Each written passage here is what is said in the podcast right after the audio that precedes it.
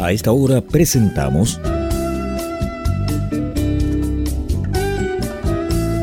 Pienso Luego Extinto, programa sobre el vino, las viñas, los viñateros y el mundo que se vive entre vendimias.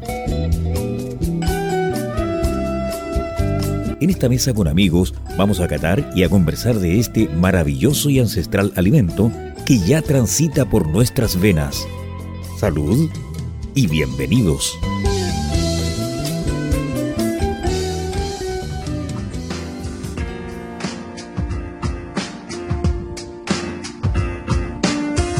Un chispazo de creación, una sabia decisión. Y yo ya estoy loco por ti. Oh, la cara me cambió, tengo brillo en mi interior. Y es que estoy tan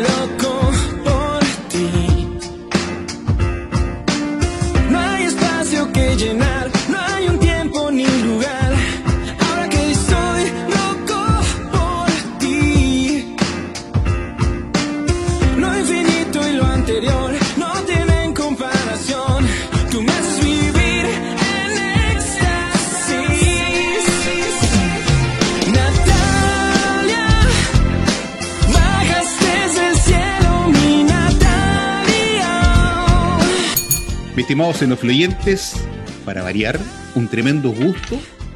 Usted nos recibe en su casa, en su departamento, en la playa, en la colina, en el automóvil, porque Pienso lo Costinto lo acompaña sábado a sábado con este programa Espíritu Flautico. Usted lo escucha a través del 103.5 el dial de la frecuencia modulada. Y eventualmente, si está en el extranjero, lo puede seguir escuchando y permitirlo a través de esta internet en www.ucbradio.cl. Sábado 5 de noviembre, con una invitada, empezamos un mes especial.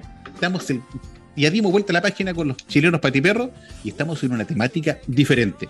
Agradecer a nuestros avisadores, a Riddle, a Click Wine y mención especial a los seis Repro. Saludos a mis copanelistas. Primero a Maximiliano Mills, que se está ajustando la, la visera de oficial de Pienso lo Costinto. Más los. Max, gusto verte. Muy buenísimas tardes a nuestros queridísimos xenófilo oyentes. Ya estamos en noviembre, sábado 5 de noviembre. Ayer no me saludó nadie en mi santo porque yo soy Carlos Maximiliano, pero no importa.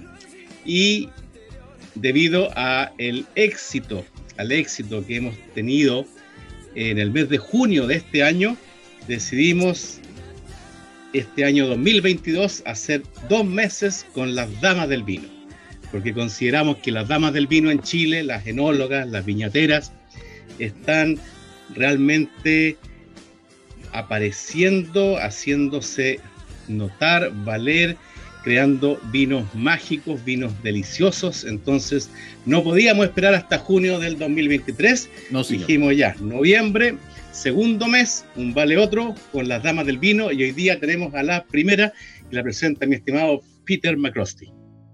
Sí, queridas amigas y amigos apasionados del vino. Para mí un gran placer eh, presentar a Natalia.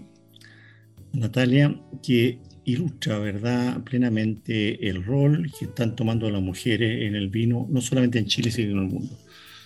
Yo siempre he sido de la idea que las mujeres con su tremenda sensibilidad, su tremenda cuidado del detalle, su apreciación de los sentidos que son mucho más desarrollados que el hombre van a dominar esto. Y, eh, brevemente, eh, son mujeres emprendedoras.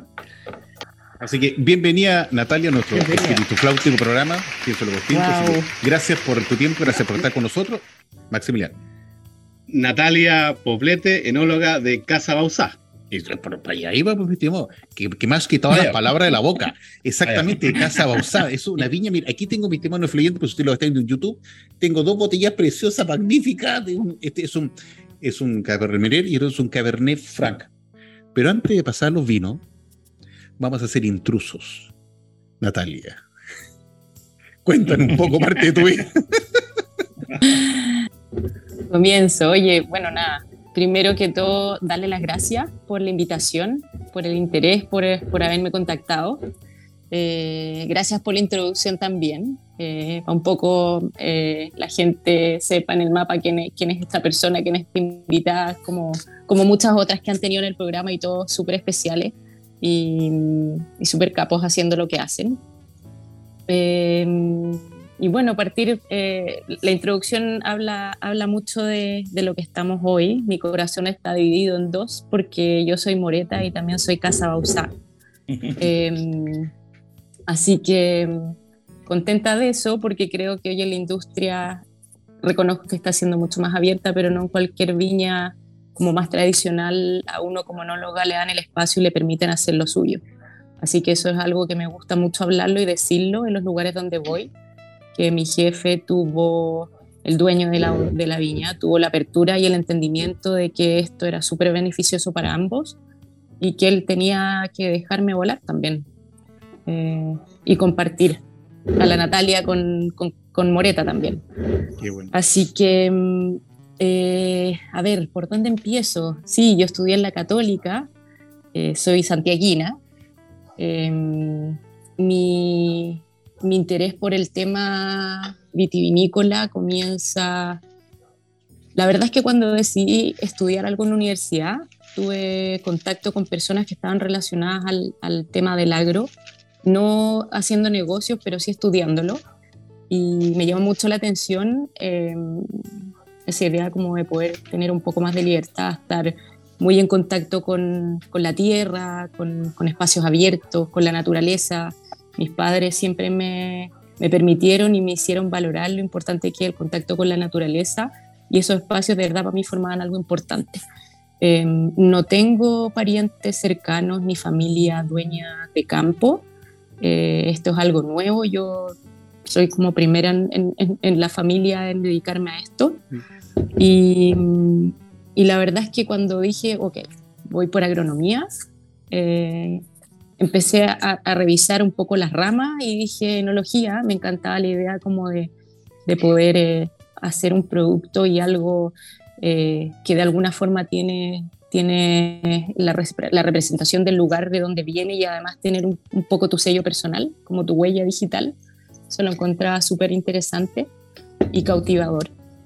Así que por ahí fue, fue la elección de, de la especialidad y en el camino, eh, nada, creo que nunca lo dudé, no, no me hallaba en producción animal, no me hallaba eh, en, en, en, más en la parte como zootecnia, eh, y así fue como, ok, no, tampoco, fue enología.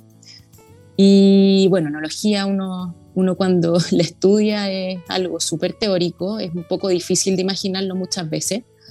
Y, y, es cuando empieza uno a hacer las prácticas que uno dice, ok, esto es, y esto es bien distinto a lo que yo imaginaba. Y, y aquí es, es toro porque hay que meter las manos en la masa, la teoría a veces no es igual que la realidad. Y la verdad es que más, más que como alejarme, me, me, cautivó aún más la elección que había hecho. Eh, ¿Por qué? Porque en el camino uno igual tiene compañeros, compañeras que, que empiezan a, a, un poco practicar lo que, lo que han estudiado y deciden irse por otro lado y no les gusta. Tengo N compañeras enólogas que al final desertaron y están haciendo cosas que la llenan en otros ámbitos de su vida. Pero, pero la verdad creo que tengo la suerte de que fue, fue eso, me, me gustó más aún.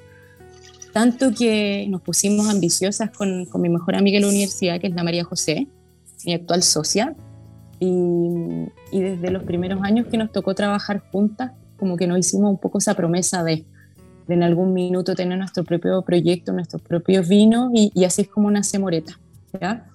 En el 2015. Pero, pero yo también recorrí harto camino antes de llegar a, a, poder formar Moreta. Para poder hacer un emprendimiento uno tiene que tener experiencia, uno tiene que tener eh, caídas, tiene que lograr juntar un poco de ahorros, eh, y dentro de ese camino me, me, tocó hacer vendimias en distintas viñas dentro de Chile, varias. Tuve mi paso por Cousiño Macul, trabajé con la Rosario Palma, eh, una gran sí, enóloga. Sí. La Rosario Palma, una gran enóloga, súper eh, provechoso el, el, paso por ahí, súper buena relación con ella. Después me fui a Estados Unidos, fui a trabajar a Napa, eh, a, una, a una de las bodegas del grupo grande de Kendall Jackson Winery eh, me tocó vivir en, en Santa Elena y no, la viña quedaba en Calistoga, una viña chiquitita en donde trabajaba una enóloga chilena, mm, Marcia bueno. Torres. Sí, sí, y con ella también, súper buena experiencia, muy interesante. Y como les decía, uno sale en la universidad absolutamente en pañales, así que ahí full adquiriendo conocimiento, aprendiendo de las experiencias. Em, después de eso tenía una vendimia, ya me iba a conversar con, con Eduardo Jordán y con Marcelo de Martino. Ya. Así que ahí me recibieron en su bodega también, vendimia súper entretenida porque era un, un perfil de vendimia un poco más de, de- de responsabilidad, obviamente haciendo algunas cosas como más operativas, pero, pero fue algo, algo diferente a lo que lleva hecho. Y bueno, después tenía un viaje planeado a España que se me cayó última hora, me quedé con pasajes comprados, etcétera. Se me cayó esta vendimia, pero ahí apareció la oportunidad de quedarme en Viña Santa Rita. Eh, Viña Santa Rita, eh, yo estaba trabajando en el grupo Terrandina con Oscar Sala. Ahí comencé en el 2009, eh, duré hasta el 2011, hicimos juntos los reservas y algunos eh, vinos un poco más altos que reserva de- que hacía el grupo Santa Rita Terrandina para exportaciones. Full entretenida la experiencia también, Oscar, un gallo muy choro, súper movido, súper abierto, y es como que te diría el, el- el primer, eh, el primer jefe que tuve que, que- que me empujó y me tiró a la boca los leones en, en todos los aspectos. Eh, obviamente el, el puesto era con más responsabilidad, pero atendiendo clientes, como abriéndote la puerta para, también tener contacto con, con estas degustaciones con algunos críticos, que al principio no como que es como no, no sabe Mm, qué, le sí. da un poco de nervio. Wow, te tiraron a los leones, qué buena. Me, me- me tiraron a los leones, pero bueno, Oscar capísimo también, muy, muy entretenido trabajar con él, eh, un gran profesional. Eh, bueno, él sigue ahora estando en el grupo Santa Rita, tuvo unas idas y unas vueltas, pero sigue ahí. Eh, y después de eso me, me, me quise cambiar de valle, porque tenía harta experiencia como haciendo tintos, eh, también un poquito blanco, pero tintos de distintos lugares de Chile. eh, y sentí que mm, me hacía falta un poquito más de meterme en blancos de clima frío. Y me apareció una oportunidad de cambiarme al Valle de Casablanca y me fui a William Paul. Ahí eh, Mm. me contrató la, la Viviana Fonseca, trabajamos con ella, hicimos un súper buen equipo también, la vi mucho cariño con ella. Eh, súper interesante la experiencia, lo mismo, eh, muy abierta, eh, harto espacio también para poder hacer ensayos, para cuestionarnos lo que a veces como que parece seguro. Y, y eso como de tener hambre y de que tener la sinergia de que con tu jefe también sea lo mismo y que avale esas cosas, también se agradece mucho.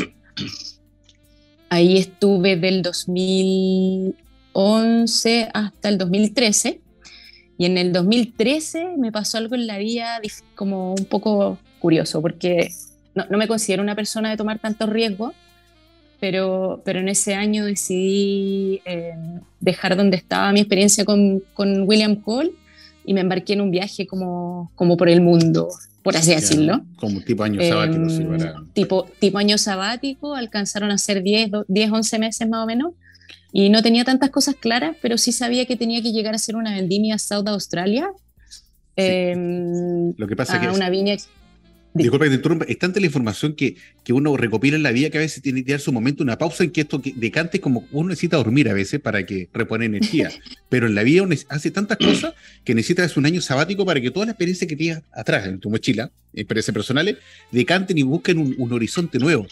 Y, y se, y se ajustan solas. No es que uno esté obligado a salir del país a buscar otras cosas, no, pero necesita un tiempo de, de- de maduración propio y afortunadamente justo cayó en el momento preciso para, para, para, para el momento de, de tu vida. Y, y Sí. te, y- y te catapultó a otro, a, a otro escenario.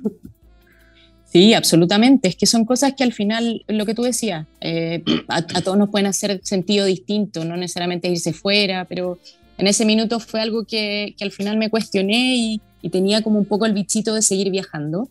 Eh, ser enólogo igual te, te permite esa, esa- esas cosas choras de poder estar haciendo vendimia en un hemisferio, después te cambias al otro. eh, el, el pago también es bueno, entonces te permite ir dándote vueltas, poder viajar en, la- en lugares como cercanos a, a- Entonces, son cosas que hay que aprovechar y sobre todo cuando uno es joven y, y- y todavía no hay tantas, tantas responsabilidades o compromisos que, o sea, son, son riesgos que yo creo que hay que tomar. Y, y la verdad es que me fui con una mochila eh, y, y fue genial. Fue genial, creo que eso fue algo que me hizo salir absolutamente de mi zona de confort. Ya estaba grande ya, pero o sea, mis padres pobres, mi mamá sobre todo estaba absolutamente preocupada por mí, pero, pero entendieron y me dieron el espacio. Fue como, o sea, dale, cuenta con nosotros para lo que queráis. Y, y claro, una, una, experiencia absolutamente inolvidable. Así que ahí tuve la suerte de, de mezclar un poco placer, turismo, ir a zonas vitivinícolas, me pasé por, eh, por Borgoña, estuve en Burdeos, eh, aproveché de recorrer algo de España, eh, después me pasé a Turquía, pero eso fue absolutamente más turístico, pero también habían algunas viñas cerca de Capadocia que... Eso te decir, pude- pude Turquía era, turismo en, enológico, 100% turismo enológico. Oye, antes que se nos pase Sí. el tiempo, mi estimada Natalia, muchas gracias por compartir tu experiencia, tu vivencia, estos momentos privados de, de- de tu vida. Tenemos de cortesía, Natalia nos ha enviado a la a, a- a la- a casa de Pienso Luego Tinto, nos envió dos tintos, nos envió un, un Carmener, el presumido, nos ha enviado Cabernet Franc, ¿ya? Ambos son tintos y también nos envió un espumante que está en el refrigerador, dando vuelta. Eh, comenzamos, mi estimada Natalia, por para sentir, Eh, experimentar. Sí, el, el gala yo creo, el espumante, Ya, ok, están El- de acuerdo. bien. Pero mira, yo, yo, yo creo que eh, ahí tengo mi, mi champañita, deja abrirla. Vale, vale. Eh, O si están con los ¿usted tintos abiertos, partamos con los tintos nomás, no hay problema. Acá el orden, si tienen el presumido abierto, partamos por ahí, podemos terminar con el espumante como para refrescar. Ya, Bien, fantástico. Me, me parece, me parece. me parece muy bien. Yo tengo, yo, yo tengo una historia muy particular con Presumido. Bueno, con, con cuál empezó mi culpa que me, que me ponga, me ponga yo adelante. Dale nomás, te Ya. escucho, Carlos. Yo tengo una historia muy particular con este vino, porque de este vino eh, presumido era un vino, le, le tengo un recuerdo muy especial porque un familiar, en que en paz descanse, eh, le gustaba este vino. Y un día me mandó a comprar el vino, eh, lo ¿quién? Después en otra oportunidad también lo fui a comprar, y en otras tres o cuatro veces que lo compré, estaba un poco más delicado de salud, no le gustó el vino. Pero pero sí, el mismo que tomamos siempre, no le gustó. Y, no, o sea, y entonces para mí, no, ahora, eh, que en paz descanse. Pero este vino en particular me trae esos recuerdos impresionantes de familia, de momentos, de, de, de, de- de hecho me cayó como anillo al, al dedo porque una no lo consumía hace un tiempo atrás y me, me dio un, un asunto nostálgico muy, muy impor- importante. Cosa que tú no sabías, al igual como tú nos comentaste cosas eh, propias tuyas, yo te comento este... eh, Ma- Ma- Maximiliano, no, no muevas tu copa en la, en la mesa porque em- emite mucho ruido no, no, no, no- nos dio e- e- ese momento especial. Así que te lo agradezco. Y entrando en materia, dejando el contexto, porque todos los vinos, usted lo sabe, mi estimado en, en, en los oyentes, no solamente usted de- descorcha un vino para disfrutarlo eh, y entretenerse, se generan momentos únicos que son irrepetibles. Así es fácil, son irrepetibles. Usted eso se lo lleva hasta que usted se va a este mundo y se va a acordar ese momento alegre, felices, con uno que otro vino que le gustó más, con familiar, con su pareja, con su mujer, con su pololo, polar, no sé, pero se generan momentos especiales. Y en materia de vino, te felicito, este vino está precioso, está fantástico, está único.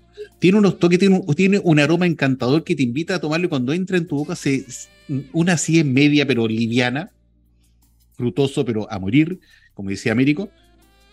Es una pieza única de... ah, Es un carmeret, por si acaso, es un carmeret. ¿Lo, proba- lo- lo probaron ustedes, muchachos, el, el presumido ya? Yo siempre hablo Todavía de los no. vinos, eh, un día antes o dos días antes, y a veces se me acaban los vinos, pero yo, yo quiero hacer un pequeño cábite por casa de Bausá, que ustedes saben, Bausá es un- una persona, es una, más que piña, es una empresa que hace pisco muy bueno, Ya. hace pisco muy bueno eh, en el Limarí, y creo que hay que felicitarlo, porque lo que está pasando en Chile, como bien saben todos nuestros queridos auditores y todos somos cuartos en exportaciones mundiales, Así es. pero no somos ni top 10 en En- precio por litro exportado, ni top 10, porque el precio, para que sean quería un precio promedio de una caja en Chile exportado está a 27 dólares, o sea, eso es a 2 lucas 7, 12 botellas. ¿Qué? A 27, Cada una. 27 serían 27 dólares, 27 mil pesos, ¿verdad? Por 12 te da 2 lucas por botella, un poquito más. De tal manera que nos posicionado muy bien y creo que lo que está haciendo Casa Usada y que lo hace también Pérez con el Germán Lyon es potenciar, son mercados muy distintos. Uno una industria, ¿verdad? Que al supermercado, que va a estas tiendas masivas y que hace mucho vino tipo casilleros de ahora. Y otro sería el caso Moreta, que hacen eh, 10.000 botellas o 12.000 botellas de productores pequeños, que es un tremendo aporte para el país, y que emprenden y que estamos hablando de una cocina contra un casino industrial. Entonces, obviamente que los vinos son muy distintos y creo que si queremos mejorar la imagen de Chile y los precios de Chile, tiene que ir por un modelo tipo Moreta, de estas enólogas apasionadas, que dominan bien el tema, que tienen una experiencia maravillosa. Y yo te felicito, porque emprender en Chile es tremendamente difícil. Sí, ¿no? La plata Totalmente. siempre falta. Oye, eh, Natalia, cuéntanos un poquito respecto de este presumido, eh, cómo lo logras eh, e- este contenido tan agraciado, tan, tan rico. Eh, por lo visto aquí la botella dice el Maipo Norte, ¿ya? Los viñedos son de allá. Sí. Así que cuéntanos un poquito cuántos cuarteles tienen, cómo va la, la- cómo va la producción, desde cuándo están sacando presumido. Y esto, güey, esto tiene una premiación de 93 puntos en ah, Tim Atkin. Mm, excelente. Gracias. Oye, me extendí con mi, con mi historia, me, me tomé realmente a pecho esto de, de- de contar mi, mi- mi trayectoria, así que de ahí voy a, voy a hacer la introducción a cómo, cómo nace esta historia con Casa Bausa y con Rodrigo Bausa. Pero les voy a contar del vino primero, ¿ya? Eh, Presumido es un Carmener, partió originalmente siendo un 100% Carmener, es de viñedos propios, eh, cultivados de forma orgánica desde los inicios. Estos viñedos están ubicados en el límite norte del Valle del Maipo, en la zona que se llama Tiltil, que es una zona muy poco conocida Ah, para la ¿cómo se llama, plantación de vinífera. ¿Cómo se Tiltil? Tiltil. Tiltil. Sí, es en Tiltil. Ah, Tiltil. No, Tiltil, es, es, sí. es, es, es una zona bastante conocida para personas de, de la quinta región, porque cuando hay, hay, ahora se viene el 8 de diciembre la, la procesión de la Virgen de Loasque y en Casablanca cortan la ruta 68. Ujú. Entonces, los, los de la quinta región ¿Dónde? nos vamos por la cuesta La Dormida y bajamos por Tiltil, donde lo mataron, y de ahí llegamos a, a Santiago. Ya. Así es. Así es, así es, así es. Pero bueno, es- esta, esta carre- esta, este viñedo está, si uno va de, de sur a norte, a mano Ah. derecha, en el kilómetro 45. ¿Ya? Eh, es un Pero viñedo que no se ve. Sí, se ve. ¿De no, no, la está sí se ve. Sí, se ve. De hecho, se el, ve, el camino, sí cuando, tú ve. sales, Ah, cuando ya. tú sales de Ya, la ruta ya 5 me acordé, y te empiezas acordé. hacia Tiltil, cuando va avanzando hacia la, hacia la ruta de el viñedo está al lado izquierdo. Está al lado izquierdo. Exacto. Yo pasé el tiempo origen, no sé, era, era de ustedes. De haber sabido Sí, que es de entro, nosotros. de haber sabido entro y me traigo unas uvas. Unas cuantas te tienes que llevar para hacer un- una, una barrica. Oye, eh, sí, entonces, bueno, la, la historia de este viñedo data del 98. La familia Bausá compró este campo que son, si no me equivoco, cerca de 500 hectáreas, que en el fondo es un paño muy grande que colinda Sí, también con, con algunos cerros. Eh, y partieron este proyecto orgánico como un poco orgánico para hacer algo diferente. Ellos tienen una larga historia de trabajo de la tierra, está más ligada al tema del norte, pero quisieron moverse al, al- al centro. Y por eso es que nace este proyecto vitivinícola de, de viñedos orgánicos de agroproductos Bausá. Eh, la uva partió siendo vendida a distintas viñas que, que son bien conocidas por producción de vinos orgánicos Ya. como por ejemplo Emiliana, Miguel Torres, em, esas dos principalmente. Y eh, la gente le decía a don Lorenzo Bausá, que es el, el- el padre que en paz descanse de Rodrigo, que por qué no hacía un vino si la uva era tan buena. Claro. Entonces, don Lorenzo se entusiasmó y junto a Rodrigo comenzaron este proyecto de Casa Bausá en el 2011. ¿ya? Los vinos los partió haciendo la Irene Paiva, que tenía una relación muy cercana con Don Lorenzo, y ella fue la, la gestora del primer ensamblaje de Casa Bausá, que es la etiqueta que, que partieron creando. Y yo comienzo a entrar en Bausá en el 2014, a fines del 2014, cuando llegué de vuelta a este viaje sabático que le estaba comentando. Mm.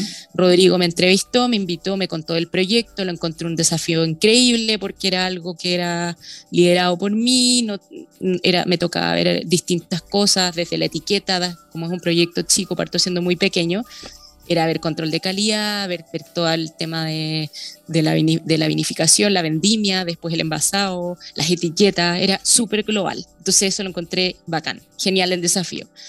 Eh, él supo de mi proyecto personal, dijo, no hay problema, démosle. Y bueno, yo tampoco conocía mucho más a Bausá, eh, solo lo del pisco, que eran súper conocidos en hacer estos piscos de muy alta calidad, con una trayectoria de más de 100 años en producir pisco, em, siempre ganándose un montón de premios. Y yo decía, ok, el vino. Entonces partimos haciendo vino. Eh, hice dos vendimias, un poco para entender el lugar, el origen, la potencialidad de cada una de las variedades en ese terroir. Y después de esas dos experiencias de vendimia, de verdad que me di cuenta que había una alta calidad para el Carmener. Eh, el Petit Verdot súper plástico se dio súper bien ahí. El Syrah, como, como buena variedad que también sea en clima frío y clima cálido, también andaba bien. El Cabernet Sauvignon creo que era lo que más le costaba, pero el Carmener era la estrella, sin duda. Entonces ahí cuando, cuando con Rodrigo conversamos dijimos, a ver, nos tinca hacer algo diferente, ¿por qué no hacemos un Carmener 100%? Y es así como nace Presumido. Eh, presumido, el primer presumido que hicimos fue en el 2014, hicimos un tiraje de 6.000 botellas y lo mandamos a un par de concursos, así como ya, tanteemos cómo nos va, sabemos que el, el Carmener es diferente, eh, tenemos un perfil aromático que no está 100% ligado a las piracinas, hay hartas cosas más sucediendo ahí, eso me parecía muy atractivo. Y también me parecía atractivo como el, tema de, hacer un vino un poco más honesto, con un perfil de, de un poquito más baja, para no, para no sobreabusar de este maquillaje que a veces es tentador hacerlo. Y, y, partimos con el, con el presumido, nos ganamos algunos premios por ahí, la gente se empezó a entusiasmar, el vino empezó a traccionar, eh, partimos haciendo 6.000, después hicimos 10.000, después 15.000 y ahora vamos haciendo a razón de 35.000 botellas con este vino. Ahora, de la historia de Presumido, y voy a tratar de ser rápida en contarles esto. Ya. Eh, Casa Bausapa partió siendo una viña muy tradicional, eh, con un uso de barrica bastante alto, primero, segundo uso, harta barrica francesa, harta americana también. Los vinos eran súper correctos, pero la verdad a mí como que me gusta hacer vinos que también me guste tomarlo. Y la verdad es que eran un poco cansadores al comienzo. Entonces el gran desafío acá era hacer algo que fuera fácil de beber, eh, combatirle al, al tema del- de lo caluroso que es Tiltil también. Entonces por ahí nos hizo mucho sentido comenzar a hacer ensayos en eh, de guarda en distintos contenedores. Ese ensayo lo materializamos en el 2017. Eh, Rodrigo Bausá dio el vamos para comprar algunas inversiones, compramos unos huevitos de concreto, compramos fudre, compramos unos contenedores que se llaman FlexCube y mm, hicimos todos los ensayos, envasamos de hecho un tiraje de 500 botellas de cada uno de estos contenedores y de verdad que los resultados son muy muy interesantes porque es otro perfil de vino y como nos gustó tanto esto decidimos que la receta de presumido iba a tener siempre una diversidad de contenedores. No iba a ser nunca más 100% barrica, sino que iba a ser una mezcla de barricas de diferentes usos, un poco de huevo, un poco de fudre, un poco de flex y ya. por ahí. Y si queremos dejar algo sin madera también. Y eso es lo que estamos haciendo hoy. Lo que ustedes tienen en su copa es un Carmener que es en un 90% Carmener, tiene un 5% de Syrah, un 3 de Carmener y un 2 de Carignan. Perdón, un, eh, Sí. un 3 de Cabernet Sauvignon y un 2 de Carignan. Sí. Discúlpame que te interrumpa, eh, Natalia. De hecho, primera vez que veo en una botella, en la contraetiqueta, que indica lo que tú estás diciendo. Dice 40% barrica, diferente uso, 30% en, en fubre, fudre, 30% en flexcure y 10% huevo concreto. Primera vez que veo que se indica esto, siempre al revés se indica eh, un tanto porcentaje de, de- de esta cepa, la otra y la otra. Impresionante, porque Sí. usted da- es como, usted dan vuelta al mundo, lo dan vuelta, se ha dicho, ponen diferentes contenidos en diferentes materiales y después, ¡pum!, envasarlo. Y a ver qué es lo que sale. Ya dieron, probaron que la fórmula da resultado y, y ahí está la gracia. Mira, mujer, qué simpático, qué novedoso, qué novedoso. Muchas En gracias. tema, ¿no, ¿Nos podrías tú explicar brevemente a la auditora qué aporta un Flex Cube, un huevo concreto y los fudres? ¿Qué Sí, de todas maneras.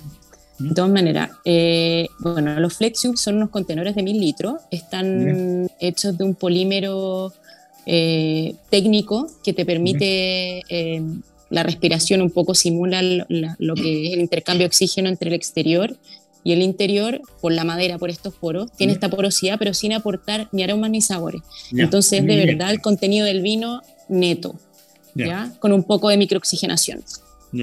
Em, después el huevo concreto, bueno, el huevo concreto es algo, es algo tímido en cuanto a la nariz, creo que es un vino que, que es un poco más cerrado, no tiene tanta intensidad inicial en cuanto a la nariz, pero creo que tiene una evolución en boca y unos taninos mucho más como, como concentrados, sobre todo en el paladar medio.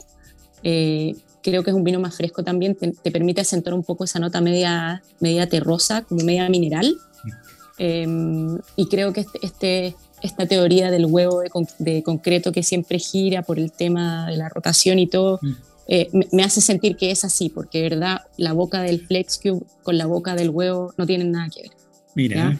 El Flexcube es un vino más neto, tiene una nariz exquisita, súper atractiva, es un vino como más inmediato de beberse, versus el huevo concreto que creo que con la guarda en botella y todo va, andando súper bien.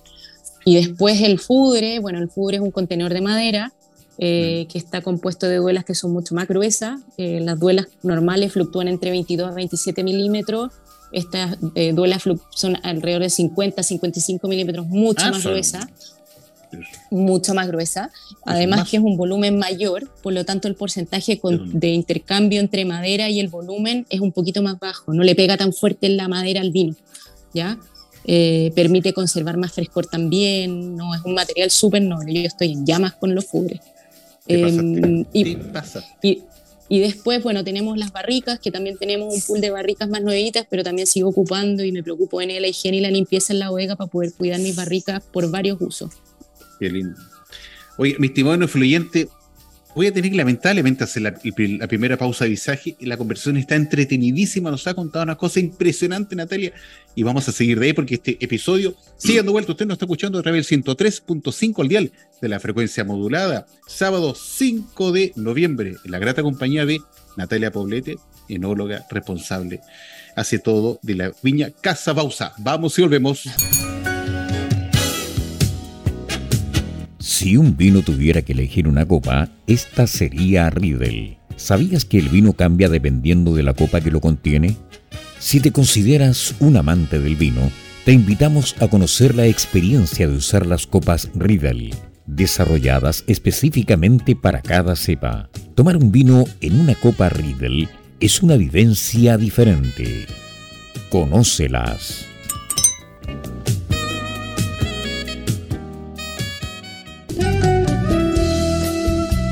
Y continuamos escuchando Pienso Luego Extinto en UCB Radio, junto a Peter Macrosti, Maximiliano Mills y la conducción de Carlos Herrera. Bueno, con este sonido de campanita tan característico de Pienso Luego Extinto, seguimos nuestro espíritu flautico programa a través del 103.5 al día de frecuencia modulada en la tremenda compañía de, señores, sí, Natalia Poblete, una mujer, aparte que se parece una actriz de cine. Se la sabe toda. Ha hecho unas innovaciones fantásticas, donde yo pasaba, cuando venía por la ruta, se la, la cuesta de la hormiga, no tenía idea que los vinos que estaban a la izquierda eran de ellos. Pero la vida es así, la vida es así. Usted nos está escuchando, como le decía, a través también. No se olvide que nos puede escuchar en nuestro podcast, en Spotify y a través de la aplicación Audials. Así es. Y si tiene los teléfonos iPhone, por iTunes. Así que lo, lo pasa bien, nos escucha donde quiera y a la hora que quiera. Agradecemos a nuestros avisadores, a Riddle, a ClickWine y mención especial de Ripper. Corresponde Vino Sofía aplicada.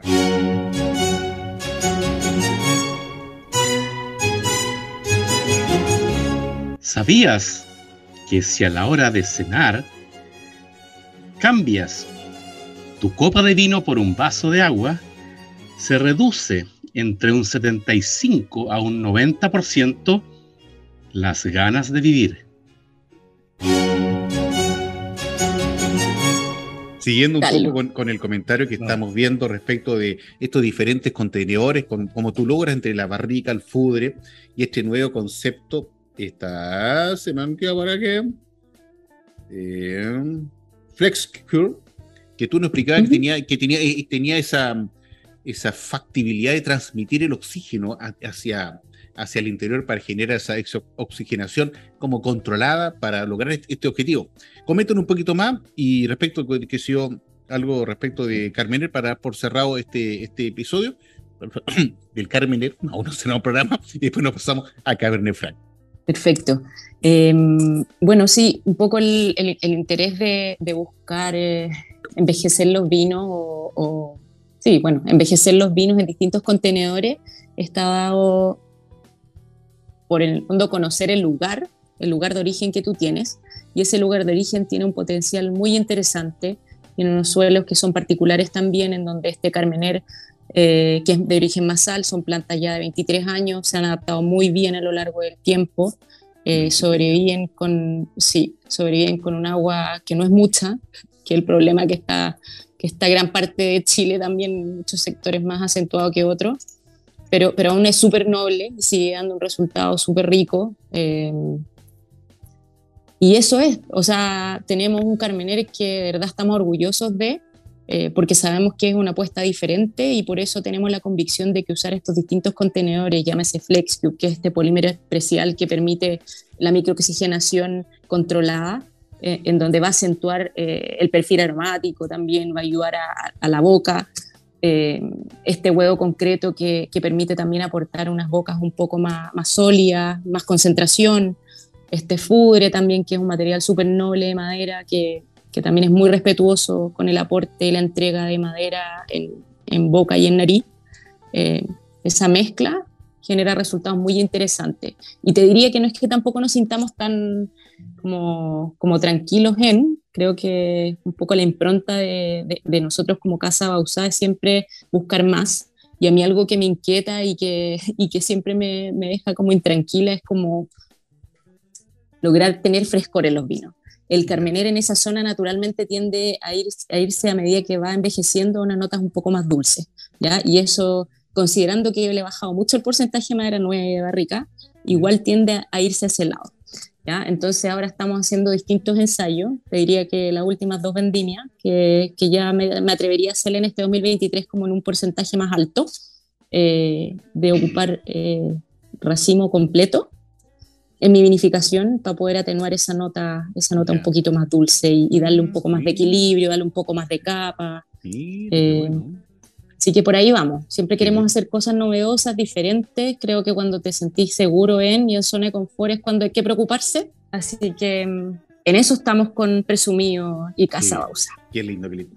Don Peter, ¿usted quería indicar algo respecto a Presumido antes de pasar al Cabernet Franc, que es el siguiente vino? Mira, yo creo que Chile tiene unas tremendas ventajas, a diferencia del viejo mundo, ¿verdad? Aquí vemos un vino. Yo creo que Carmener siempre tiene que ir acompañado. ¿eh? Yo creo que el vino solo no anda porque no tiene estructura. Por, e, eso somos También cuatro. acompañado con Cariñán, Cabernet Sauvignon, Syrah. Y es algo que no se permite en el viejo mundo. Entonces no se permite esta innovación que se permite acá. Yo no tengo tan claro si en el viejo mundo también se permite todas estas pruebas de distintas barricas o no, pero ya cuando uno está tan regulado, tan regulado, todas las cosas cumplen su ciclo. Entonces, yo lo que veo en Chile, estas nuevas emprendedoras, estos emprendedores que están abriendo camino, yo te felicito, yo creo un buen cambio, yo creo un buen cambio.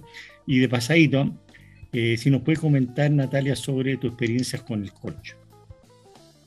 Para la gente que está empezando los vinos que no son tan grandes, que no, no tienen la capacidad de Santa Rita y Conchitoro que mandan la gente a Portugal a seleccionar los corchos y tienen la primera cosecha. Yo, como chico también, en corcho natural he tenido muy mala experiencia. Soy chico y por lo tanto, no sé si nos podría brevemente comentar. Sí. Em, bueno, hasta lo que yo de camino recorrido he, ocupado siempre corcho natural. Em, he tenido buenas experiencias, malas experiencias, pero la verdad eh, es un poco injusto, creo, encontrarte con estos, estas botellas defectuosas que, que al final trucan tu, tu, trabajo, por el trabajo que uno está preocupado desde la poda hasta, hasta el embotellado. Y, y, también siento que no hay muchas corcheras, o bueno, hay algunas que sí lo hacen, pero, pero dicen que tienen este servicio y igual aún así me han salido botellas con PCA, pero, pero tampoco se hacen responsables, entonces eh, encuentro un poco enojada con los corchos naturales y por esa, por esa razón he decidido migrar a corchos técnicos. Voy a empezar a probar corchos técnicos de una marca específica que, que creo que me da la confianza. Tengo hartos colegas que también ya tienen experiencia con, con estos mismos corchos y creo que es una herramienta súper noble eh, desde el punto de vista que te permita preservar la calidad por la que tú has trabajado que tenga tu vino. Eso es lo más importante. ¿Taparrosca para nada? Ah, sí, Sí, taparrosca feliz, no tengo ningún problema. Lo que pasa es que depende para qué vino. Eh, Ah, ya. Sí, claro. En sí. mis vinos personales, en mis vinos personales sí lo ocupo en, en dos de ellos. Eh, en los vinos de casa Bausá creo que el corcho le, le puede hacer un, un beneficio adicional a la guarda y por eso prefiero ponerle corcho versus taparrosca. Pero la taparrosca sí es un, es un buen elemento, no tengo ningún, ningún pero con, con eso. Depende del vino. Sí, parece el Estoy corcho. dejando fuera todo lo romántico, porque Sí, ¿no? acá el tema romántico, el corcho, creo que, que va varios peldaños más abajo en las prioridades, pero Sí. No, que Esa es mi opinión. o sea, el corcho Pero ahora, con eso- ahora, Natalia, tú sabes que la gente de taparrosca está inventando taparrosca que hacer pop. ¿Ah? O sea, sacar corcho hacer pop. Ah, sí. Es un cuento, pero el momento que llegue. Ah, ya. Ya le estaba creyendo a Peter. Oye, la filosofía aplicada de Max Mills. Sí, se eh, pega. Yo, yo, yo, según entiendo, el vino es casi 87% de agua, entonces estamos tomando con, con un poquito de otras cosas. Ay, Maxito. ¿Y quién le puso Yupi? ¿Tú quién le puso Yupi? Por Dios. Oye, eh, Natalia, el siguiente vino que tenemos en mesa es un Cabernet Franc. De hecho, cu- cuando nosotros tenemos Cabernet Franc en Pienso Luego Tinto, el más contento, pero el más contento, el contento, contento, contento, es Maximiliano. Porque te- se vuelve loco. Se, ¿Ah, sí? ¿no? se, eh, se parece a Superman, se pone una capa de, de Cabernet Franc y sale volando y lo va a buscar y todo el tema. O sea, así que, por favor. Entonces tú eres, el, tú eres el fanático, Max, no, del sí. Cabernet Franc.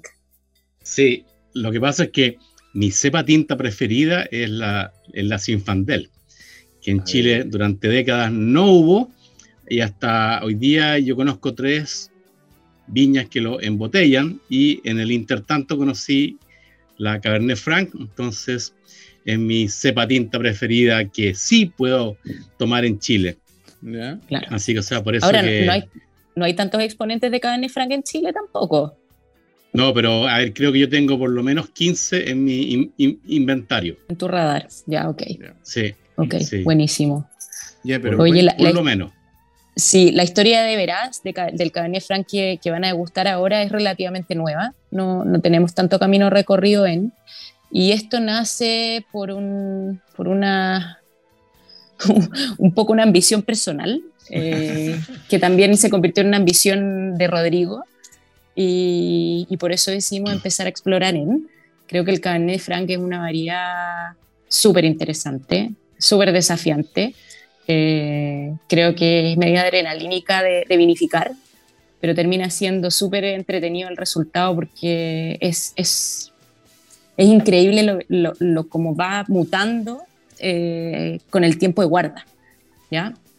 Eh, nosotros no tenemos viñedos propios de Cabernet Franc, entonces un poco me dediqué a buscar eh, un poco vinos de lugares que me parecían interesantes y a tocar la puerta de, de dueños y, y productores que estuvieran un poco disponibles a venderme Claro, algo. ¿ya? Mm. Entonces partimos el 2017 con, con Cabernet Franc de la Viña Santa Rita, eh, que me, me era conocida, entonces dije voy a partir por acá y hay algunos vinos de ahí que me parecen impresionantes, entonces vamos a hacer esto.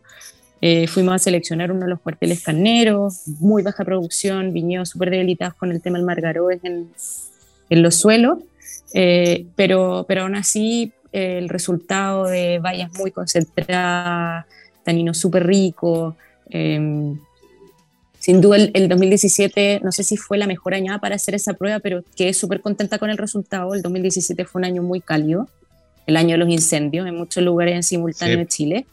Eh, pero, Sí. pero creo que fue una añada súper eh, interesante igualmente eh, de, de haberla hecho. Eh, este Cabernet Franc partió, partió siendo cosechado dentro de la primera, segunda semana de, de abril de ese año.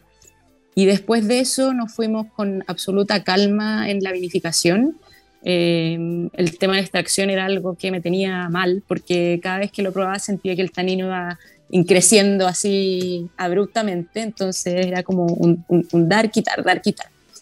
Y después lo dejamos en un fudre por 24 meses, un fudre Stockinger de, mm. de manufactura húngara, precioso, em, y, y, lo dejamos ahí 24 meses. Y después de esos 24 meses decidimos envasarlo. Y después de esos 24 meses decidí lanzarlo a la venta con un año de botella sí o sí. Y contenta, contenta. Recién decidimos replicar este, este vino a los dos años y medio de, del resultado y sin haber hecho el, juego comercial. Así que era una apuesta, era un, tiraje de poquitas botellas.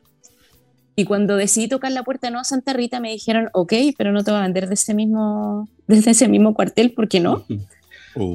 Y, y, me ofrecieron, puede ser que el vino ya lo había mostrado, habían algunos puntajes dando vuelta, no sé, pero no me quisieron vender en ese momento. Y me ofrecieron el viñedo que tienen en Pumanque, y justo en ese año ah. está un muy buen amigo mío trabajando en ese entonces ahí, que es Mario Oliva, de viticultor, y dije, ok, esto me gusta, esto es una zona más fría, eh, me hace todo el sentido. Me contacté con Mari y fue como, vamos. Son, eran parras más nuevas, pero es un campo que tienen absolutamente mapeado geológicamente, tienen todo sectorizado. Eh, había la opción de poder regar por zona, eh, tienen todas las herramientas para medir el tema de la evapotranspiración, para ver el estado hídrico. Era, era todo perfecto. Y es así como nace este veraz que ustedes tienen, el 2000, el 2019. Eh, es un vino que viene de plantas del año 2009. Son plantas tan de tanta edad, pero son plantas que también tienen muy poca carga por, por, eh, planta. Em, son plantaciones de relativamente alta densidad, son 4.500 plantas por hectárea más o menos. Y esto lo cosechamos ese año entre la tercera y la cuarta semana de abril, que es una fecha bastante tardía, pero este viñedo como está a 30 kilómetros de distancia en línea recta con el mar, eh, y como les decía, son mm. temperaturas relativamente bajas las máximas en verano, em, tiene un buen delta de temperatura entre día y noche, eh, los suelos son más bien de pH ácido, suelos graníticos, eh, con en las estratas más profundas harta arcilla, entonces tiene la, la, la, gran virtud de conservar muy bien la humedad, Em, la acidez llega hasta fin de cosecha con un súper buen índice, entonces tenemos un, un súper buen balance entre alcohol, pH, acidez em, y buen balance, pero después de la guarda, porque es un vino que igual llega con una acidez bastante alta y es por eso que el 2019 también decidimos darle a razón de unos 24 meses de guarda en fudre em, y después de eso unos extra de meses en botella. A mí yo estoy muy contenta Creo que, creo que es un, un súper buen terreno para el Cabernet Franc. Em, y creo que obviamente que lo que van a probar es un vino que aún tiene mucha potencial de guarda. Eh, años. Sí, me iba a decir lo mucho, mismo. Mucho, Este vino está, está súper nuevito. Lo estoy probando ahora, pero es 2019, pero está para estar cinco años más guardado. Sí, absolutamente. Así que yo creo que voy a, tener que, comprar unas cuatro o cinco botellas y dejarlas guardaditas ahí en, la bodega para que yo, yo creo. 100%. Yo creo. Certificado. Sí. Bueno, si, Usted, si, Usted, me ayude, hijo mío, yo puedo comprar más caja, pero con cinco botellas soy feliz. bueno, nos queda todavía porque lo empezamos a vender hace no mucho tiempo. Así que si quieres ir por tu, por tu botella, hay todavía unidades. Qué bueno, qué bueno, qué bueno. Oye, el tiempo sale volando. ¿Ah? Dígame. Yo diría que pasa una cosa muy especial, Natalia. Yo no sé por si el problema de flujo de caja, qué es lo que nosotros tendemos a vender los vinos muy jóvenes. Mm. Y por lo tanto se quedan estancados en los primarios, tu bueno tiene buena estructura, pero no alcanzan a evolucionar bien a terciario. Y no tenemos esa experiencia. Yo creo que al igual que los fumantes, la gente le gusta esa cosa frutosa, pero no le gusta las lías ni nada. Entonces nos falta desarrollar ese paladar de los vinos buenos del viejo mundo que los vinos ya están evolucionados, ¿verdad? Tienen primario, harta fruta, secundario, terciario, y son vinos mucho más complejos y que dan mucho más agrado al poder compartirlo con amigos. ¿Qué, te parece a ti? Aquí yo noto que tu vino tiene todavía tanino bastante marcado, tiene una silla Ujú. bastante marcada, yo creo que puede evolucionar y en dos años más o tres años más, a mí me parece, ¿ah? no sé, quizás a mi impresión personal que el vino va a estar Sí. muchísimo mejor. Sí. Sí, absolutamente, sí, yo, yo comparto. Lo que pasa es que es, es eso, el- la verdad es que el tema comercial igual agobia, Peter. No, no te voy a hacer, eh, no te voy a engañar. Yo creo que igual es, a ver, eh, el nivel de inversiones, el nivel de como de manufactura que hay detrás de vinos así, igual no es menor. Y, y eso un poco empuja la parte comercial que también hay que, hay que sacarlo un poquito más temprano en, pero nada, pues, eh, como el ticket de precio de esta botella es más alta, también apuesto que el consumidor que lo va a comprar va a tener eh, esa paciencia de, de aguantarlo un par de años más si es que así lo estima. Así que ya lo sé, mi estimado influyente. Compre este de Casa Bausá, el Veraz es un Cabernet Franc año 2019 y guárdelo, no se lo consuma, por favor, guárdelo dos o tres años, ¿ya? Y después, cuando usted lo escorche, nos manda un mensaje y nos dice, oye, se pasaron, excelente recomendación, o, o no, nos cuelgan en, en- en- en el momento que sea. Ahora corresponde, mi, Sí. estimado, mi estimada invitada. ¿Qué gusto Se me olvidó musical? decirle, ¿Qué cosa? le- les, les quería contar, que el Veraz, el que probaron ahora, que no he visto y todo, igual sacó el mejor Cabernet Franc de- del concurso de escorchados ahora. Eh, ah, sí. Ahí está. Bien. Sí, Bien. sí, sí, sí, no hay mucho, no hay mucho, así que Excelente, excelente, excelente. ahí una Y- ayuda y- también. Y quiero decir una incidencia, no te vendieron más Cabernet Franc porque ese vino Santa Rita va a Floresta. El- Floresta que también está topísimo y está totalmente agotado. El Floresta de que hace Sebastián Lavé. Sí, sí, sí, el- pero el Floresta, Teresita, el, el de Maipo, dices tú. Sí, la tele lo está haciendo ahora. Sí. Ah, puede ser, puede ser. Sí, Bien. puede ser, de Peter todas maneras, sabe- está bien. Peter Hace sentido que tenga la prioridad. Peter sabe mucho. Natalia, ¿cuál sería tu gusto musical Dime, para Carlos. esta tarde de sábado 5 de noviembre?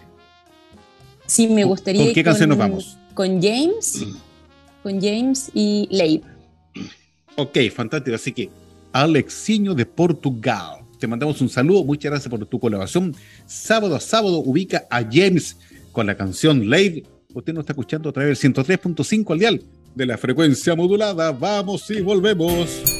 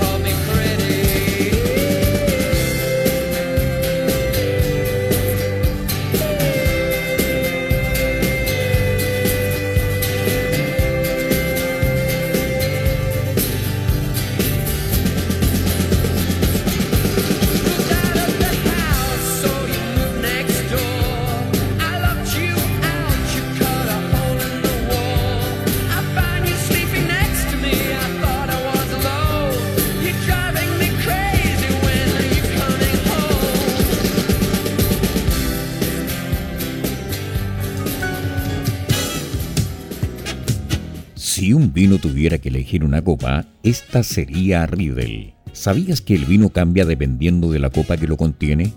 Si te consideras un amante del vino, te invitamos a conocer la experiencia de usar las copas Riedel, desarrolladas específicamente para cada cepa. Tomar un vino en una copa Riedel es una vivencia diferente.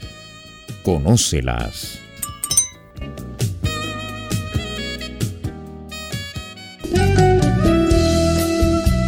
Continuamos escuchando Pienso Luego Extinto en UCB Radio, junto a Peter Macrosti, Maximiliano Mills y la conducción de Carlos Herrera. Luego esta tremenda canción con James, el título Lave, usted nos sigue escuchando a través del 103.5 dial de la frecuencia modulada. Radio UCB. Gracias, agradecer a nuestros avisadores, a Riddle, a Clickwine y mención especial de Report. Maximiliano, cuéntame por favor que el tiempo corre. ¿Cuáles son las, te iba a decir festividades? Me quedé pegado. ¿Y ¿Cuáles son las la feria de vino? Lo que se viene, ya que estamos en primavera, verano, no hay pase de movilidad, no hay mascarilla. Bueno, saludamos hoy día, sábado 5, ya debe estar en su, en su pináculo, la última versión de Chanchos Deslenguados en un local en, en, en La Rayán, en la Dehesa. Así que saludos a los chanchos que están ahora mismo ahí en su última reunión. Pero el próximo viernes 11, en el Prince of Wales Country Club, Bilbao 5975 La Reina, regresa también la Movie Night número 8. Así Bien. que ahí también esperamos encontrarnos con Natalia presencialmente, porque Casa USA pertenece a Movie Night. De ahí saltamos al 19 de noviembre. Vale. Vino Mario Flores con su vino al puerto itinerante, regresa a el hotel Novo Hotel en Ah, Libertad bueno. con 6 Norte, en el centro de Viña del Mar, con otra versión de vino al puerto. Y de ahí nos vamos en diciembre ya anunciando Colchagua, el Colchagua Wine and Music Fest, el 9 y 10 de diciembre. Qué bueno, muchas gra- gracias Maximiliano por esos datos. Concurra, porque lo pasa bien y conoce gente entretenida y puede disfrutar mucho vino a destajo. Eh, don Peter, por favor, cuéntenos un poquito qué pasa con los cursos White Set que se van a emitir prontamente. Voy a dar eh, un curso por Zoom del WinSet 1, uno presencial en diciembre y dos masterclasses de la Netivan de los defectos y toda la información está en www.masteringwine para que interese. Qué rico. Muchas gracias, don Peter. Así que concurra www.mastering. Está toda la información ahí. Inscríbase para que usted sea un, eno- un enófilo oyente, pero de título, de título. Natalia, cuéntanos un poquito dónde, antes de pasar a le- que nos cuente un poquito, poquitito, poquitito del espumante, dónde los encuentran en redes sociales, si hay no turismo, dónde los pueden visitar, si la gente puede llegar en masa y si pueden hacer reservas. Lamentablemente no tenemos enoturismo, no estamos abiertos aún porque no tenemos la infraestructura. Espero que en un futuro cer- cercano sí lo tengamos. Eh, nuestras redes sociales son arroba casabausa, em, Facebook, Instagram. eh, tenemos un e-commerce súper completo que se llama www.bausastore.cl. Ahí tenemos precios preferenciales, pueden hacer mix de caja, eh, tenemos despacho a domicilio eh, dentro del mismo día. Entonces, está todo ahí. Y ahora hablándoles del espumante, que es lo que nos queda por eh, conversar. Este espumante eh, se llama Gala. Es método ¿Qué nombre? tradicional. ¿Qué nombre, Gala? Gala. Gala. Eh, es método La esposa tradicional. de Salvador Dalí. ¿Así? Ay, qué bueno. Bueno, pro- pro- proviene del Valle de Limarí, eh, las terrazas aluviales. Es una mezcla de viños orgánicos de Chardonnay 70% y Pinot Noir 30%. Y contiene, em, bueno, fueron 18 meses de crianza sobre sus lías y contiene un 0,13% de pisco blanco proveniente de Moscatel Rosada. Guau, Eh, guau, guau, que ese es el toque la personalización con la casa más importante y de más años de Pisco. O sea, estamos hablando que, o sea, no obstante el pisco viene de la uva, pero también tiene contenido de pisco ya tratado, de, de- de- destilado en este espumante. Exacto, exactamente. No. Ese es nuestro sello personal de casa Bausa. Mujer, te lo digo, a la vez con, con presumido que están haciendo este concepto, ya que en la contraetiqueta le ponen los contenedores. Oye, usted, usted está para contratarle y llevarla el, el- el- que se maneje en Chile, los vinos fuera. Pero si hay que hacer cosas innovadoras, eso es algo innovador. Personalizar con pisco. De no hay ningún otro ejemplo- espumante en Chile con pisco. No, de hecho, Adentro. Peter ya lo decía, las Ah. mujeres, las mujeres enólogas son las que la llevan la batuta en el país, la llevan. Y tenemos claro ejemplo hoy, aquí, en presencia en Pienso Lobos Tinto, Natalia Pauletti es una de ellas. De hecho, es ella, ella. Fantástico. Muchas gracias, muchas gracias por la barra. Sí, somos hartas mujeres haciendo cosas interesantes, igual que los hombres. Hay muchos hombres haciendo cosas muy pro. Así que nada, aplauso para todos. Me encanta la gente en la industria que se atreve a hacer cosas diferentes. Qué bueno, qué bonito. Mi estimado enófilo oyente, el episodio de hoy ha sido fantástico, pero debo darlo por cerrado. Así que los invito cordialmente, palabras para el cierre. Don Peter Macrosti, Maximiliano y después nuestra invitada. Don Peter, por favor. Nada, eh, queridas auditoras y auditores, un tremendo agrado haber compartido con Natalia. Eh, creo que es un gran ejemplo para todos nosotros en Chile emprender y hacer estos vinos maravillosos. Y muchas gracias Natalia por tu presencia. Qué bien, muchas gracias, Peter. Gracias. Maximiliano, Maximiliano. Sí, primero comienzo agradeciendo la invitación de los organizadores de la fiesta del vino país, que por ya segunda o tercera vez me invitaron el fin de semana pasado como jurado en la fiesta del vino país. Para mí, más que ser jurado y más que estar allá eh, disfrutando las, las, las preventas de, de, o sea, ser jurado en un concurso de vinos, fue emocionante, emocionante hasta casi las lágrimas, reencontrarme con todos los amigos de Cauquenes y del secano del Maule que no veía hace tres años. Qué bonito. qué Eso lo quiero agradecer. Así que si pueden, busquen y compren País de, del Maule. Y hoy día feliz porque no tengo el año exacto, pero creo que hace unos siete u ocho años conocí a esta dupla fantástica de María José y Natalia con Moreta Wines. Yo creo que fueron en, una, en unos chanchos del lenguado, quizás. Así Puede que hoy día o en algún feliz boca de- morada. también. Así que aquí hoy día feliz de poder a- haberlas tenido a ambas en los micrófonos de Pienso Luego Extinto. Vinos maravillosos. A- eh, ojo, el Cabernet Franc es, es más de guarda, pero no se van a, a- arrepentir. Y esperando encontrarnos presencialmente después de dos años y tanto de cuarentena el próximo viernes en la Movie Night. La Movie Night. Gracias, bien. Natalia. Muchas gracias, Maximiliano. Gracias, Max. Lo único que Maximiliano no indicó es que anduvo firmando autógrafos. Así es fácil. O sea, la gente lo, lo reconocieron. Oh, ustedes piensan lo distinto. Que Los Maxi Lovers. Exactamente, Maxi Lovers. Natalia, por favor, invito. Palabras para el cierre. Oye, encantada de la invitación. Gracias a los tres por el espacio. Bueno, a la radio también por tener este, este momento de poder conversar de, de lo que hacemos, de las cosas entretenidas. Y de verdad, lo pasé increíble. Gracias a los tres. Muy simpático. Y, y nada, encantada de volver después con la María José si es que nos quieren invitar. Qué lindo, qué lindo. Muchas gracias a ti, eh, mi estimada Natalia Paulete, responsable, una mujer ent- entregada 100% a su trabajo, a su familia, obviamente, pero al igual que nosotros, le gusta el vino y comparte una buena conversación, comparte una buena plática y lo pasa bien. O sea, es una chilena de tomo y lomo. Síganos usted escuchando la próxima semana con otra tremenda invitada, ¿ya? Porque va a ser así, pienso lo distinto, lo transporta, lo lleva y como le dije el otro día, inclusive lo persigue. Hasta la próxima semana, cuídense mucho. ¡Salud! Y salud, salud, salud, salud. Salud. Bye, bye, bye.